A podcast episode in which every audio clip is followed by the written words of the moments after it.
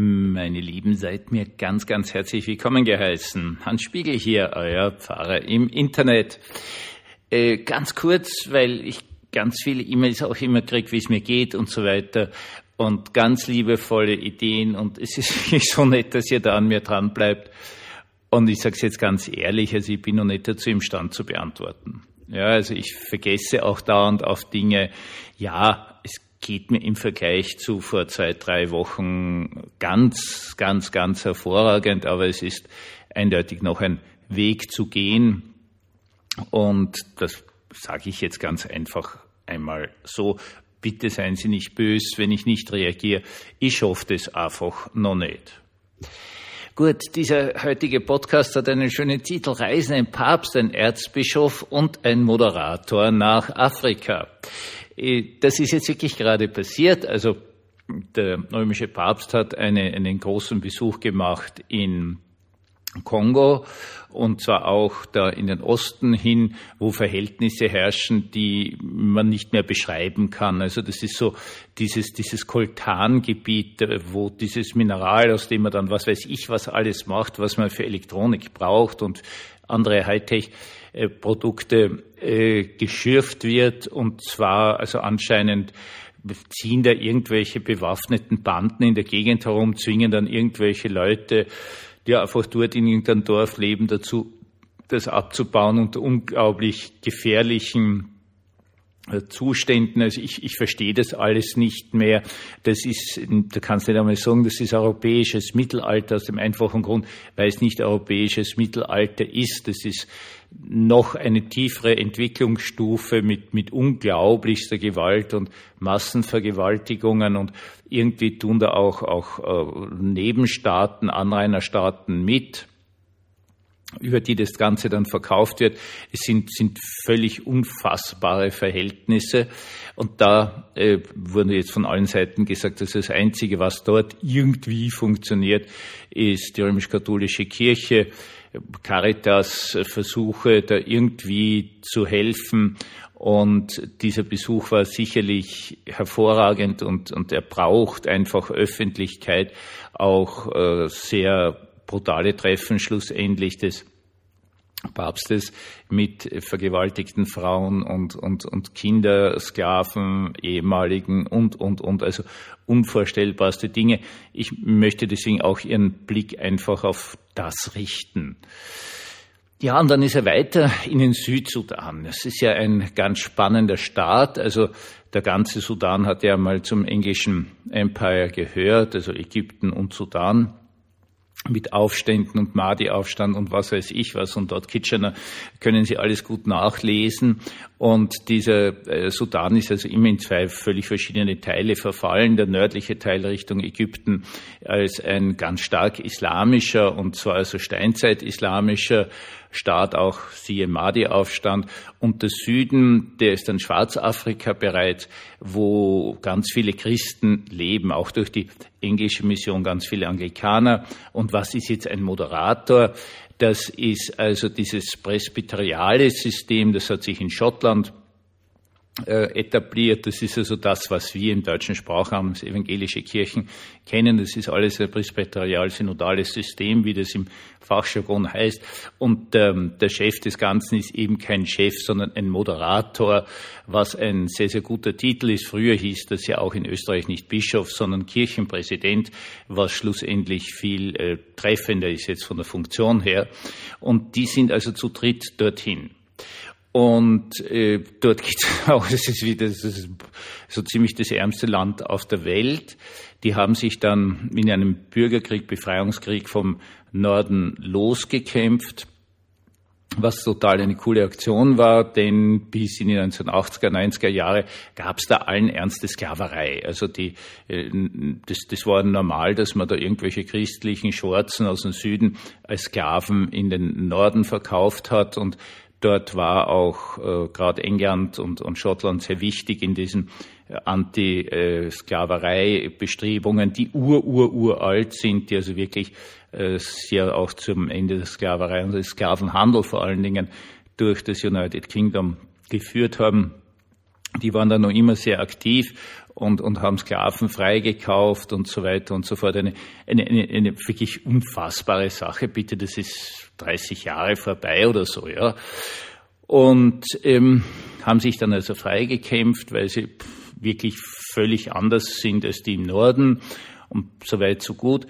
Und nachdem sie sich freigekämpft haben, haben sie begonnen, gegeneinander zu kämpfen, Bürgerkrieg zu führen, mit auch wiederum unfassbarsten äh, Massakern und, und, und Gräueltaten und was weiß ich was allem. Und äh, das, äh, die haben dort auch Erdöl und was weiß ich was für, für Bodenschätze, von dem aber die Bevölkerung nichts sieht. Das sind diese diversen Warlords und, und, und Stammesführer und so weiter und so fort, die wahrscheinlich äh, das ganze Geld in die Tasche stecken, also unglaublichste Verhältnisse. Und das ist halt auch so eine Intervention, eine Intervention um den Frieden. Und der Erzbischof von Canterbury, dem habe ich in seiner äh, Predigt zugehört, können Sie im Internet äh, schauen, witzigerweise auf einer Vatikan-Kanal auf YouTube. Und was der Mann gesagt hat, ist wirklich das Zentrum des Ganzen. Also da stehen jetzt drei Leute vorne, weiß gekleidet, der Papst, gut, der ist nicht gestanden, ist gesessen, weil er solche Schmerzen im Knie hat. Der Erzbischof von Canterbury in wunderpassten Purpur und der Schotte sehr, ja, vergleichsweise zurückhaltend, schwarzes, schwarzer lutherischer Talar, der reformierter Talar, als Stola und ein Päffchen, das ist das weiße Latzerl, das wir so um den Hals haben. Und der ähm, Erzbischof von Canterbury hat was ganz was Tolles gesagt. Wir sind hier zusammen, wir treten hier zusammen auf, weil die Welt nur glauben kann, dass Jesus Christus der Erlöser ist, wenn wir miteinander gemeinsam unterwegs sind, gemeinsam arbeiten, gemeinsam etwas erreichen. Und das ist wohl die wesentlichste Aussage, die ein Christ überhaupt treffen kann. Wir, die Welt kann es nur glauben, dass Jesus Christus der Erlöser ist, wenn wir miteinander arbeiten, unterwegs sind, einander respektieren, etc., etc. In der Tat, äh, wenn es immer wieder die Frage gibt, ja, warum treten so viele Leute aus und so weiter und so fort, gibt es die erste Antwort, naja, äh, es gab einmal Taufzwang und 100 Prozent mussten zu den christlichen Kirchen gehören. Dass das jetzt inhaltlich nicht stimmen kann, ist ja klar. Seien wir froh, wenn wir 20 Prozent der Leute haben, die das dafür dann durchziehen, passt völlig, 20 Prozent passt, ja äh, sind wir etwas ganz, ganz wichtig, großer Teil der Gesellschaft, die also ihre hoffentlich sehr liebevollen Vorstellungen durchzieht. Die Leute treten aus, weil Kirche unglaubwürdig ist, weil sie durch pausenlose Streitereien zerrissen ist. Das möchte ich jetzt einmal mit aller Deutlichkeit sagen. Okay? Sie ist durch unglaublich viele Streitereien zerrissen. Was früher mal die großen konfessionellen Konflikte waren, römisch-katholisch, evangelisch, und, und die Engländer, die haben es noch vorgegeben mit äh, anglikanischer Staatskirche gegen die Dissenters. Das sind also die Typen, die dann auf der Mayflower nach Amerika hinüber sind, um dort Religionsfreiheit zu bekommen, die, also Streitereien bis zum geht nicht mehr, aber an konfessionellen Grenzen oder an Bekenntnisgrenzen hat sich dadurch ja, hat sich leider dorthin verwandelt, dass innerhalb der eh schon schrumpfenden Kirchen gestritten wird bis zum geht nicht mehr. Und dann wird die Sache unglaubwürdig. Ich muss jemand anderen nicht wirklich verstehen. Ich brauche eine Grundlage des Gemeinsamen. Und dieses Gemeinsame ist in den Paulusbriefen ganz wunderbar dargestellt. Es ist eben ein Körper. Die ganze Christenheit ist ein Körper. Und wenn ein äh, Teil von mir aus der, die Spitze des linken kleinen Zehchens, den du angehaut hast, wehtut, dann leidet der ganze Körper. Und das ist jetzt hier wirklich das Entscheidende. Ja, man kann natürlich dazu sagen, dass Paulus leider damit zu tun hatte, dass pausenlos gestritten wurde, dass er irrsinnig verleumdet wurde, die Superapostel, der Konflikt mit Petrus und so weiter und so fort. Es ist gestritten worden bis zum geht nicht mehr.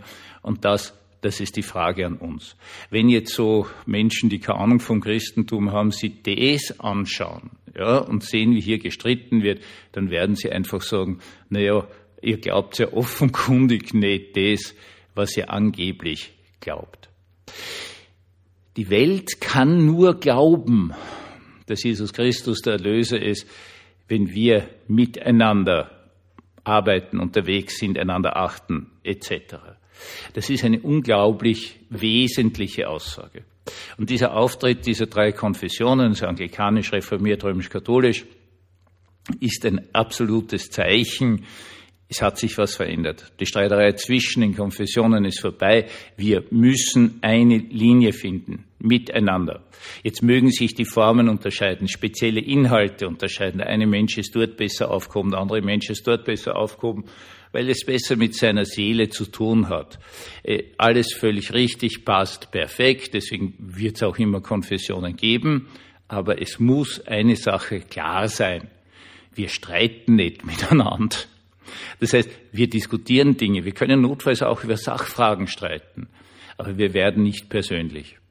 Und das ist es, was das Grundsätzliche ist, das nicht Persönliche, sondern der persönliche Ansatz mal der ist, der gegenseitigen Achtung. Und dann und nur dann kann eine ungläubige Welt, was auch immer das heißen mag, kann eine unglaubliche Welt wirklich verstehen, dass Jesus Christus der Erlöser ist, weil schlicht und ergreifend sieht, ihr seid ja die Erlösten, ihr handelt anders, ihr handelt wirklich auf Grundlage gegenseitigen vorgegebenen Respektes und sogar vielleicht liebevoll miteinander. Ich wünsche Ihnen so sehr von ganzem Herzen, dass Sie in einem Umfeld drinnen leben des Liebevollen. Das wünsche ich Ihnen so sehr, ich kann es Ihnen gar nicht sagen. Einen gesegneten Abend aus ganzem, ganzem Herzen.